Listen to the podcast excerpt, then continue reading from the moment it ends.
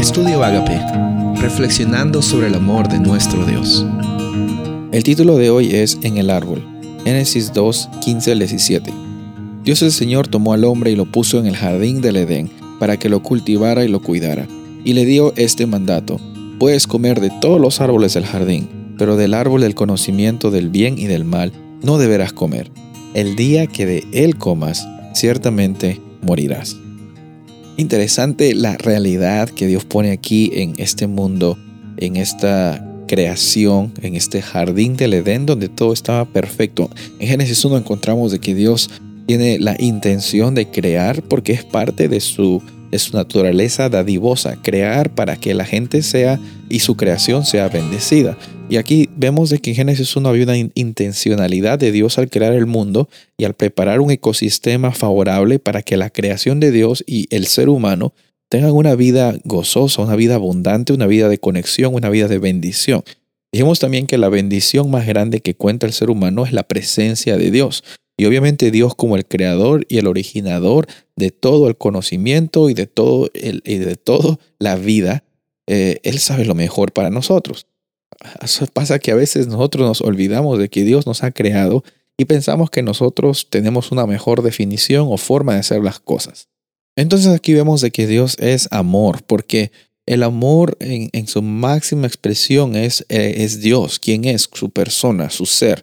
Y, en su máxima expresión, eh, el amor nunca llega a ser algo que es eh, forzado, algo que es simplemente programado. Dios no te creó programado para eh, obedecerle como si fueras un robot, sino Él te da la oportunidad de decidir entre confiar en tu creador o definir la realidad o lo que tú consideras que es bueno y malo con tus propias palabras o con tus propios conceptos. En esto consistía la prueba del árbol del conocimiento del bien y del mal. A veces hay personas que dicen, bueno, que el fruto tenía algún tipo de veneno que malograba a las personas y les hacía ser más humanos para que mueran.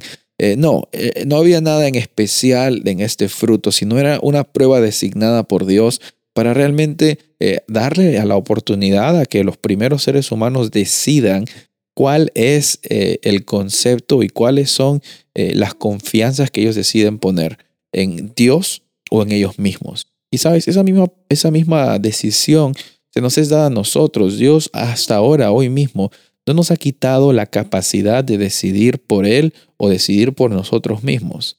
Eh, sabemos cómo es que esta historia continúa. Vamos a hablar un poco más en detalle eh, el día de mañana. Pero en esta ocasión yo quisiera hacerte recordar de que Dios es amor y como es la mayor expresión de amor, eh, Él también es la mayor expresión de libertad que nos da de decidir.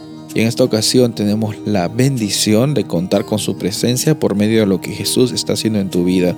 Tú eres libre de tu pasado, eres libre tu condena y tienes la oportunidad de vivir para siempre. ¿Aceptas confiar en tu Dios de amor? Soy el pastor Rubén Casabona y deseo que tengas un día bendecido.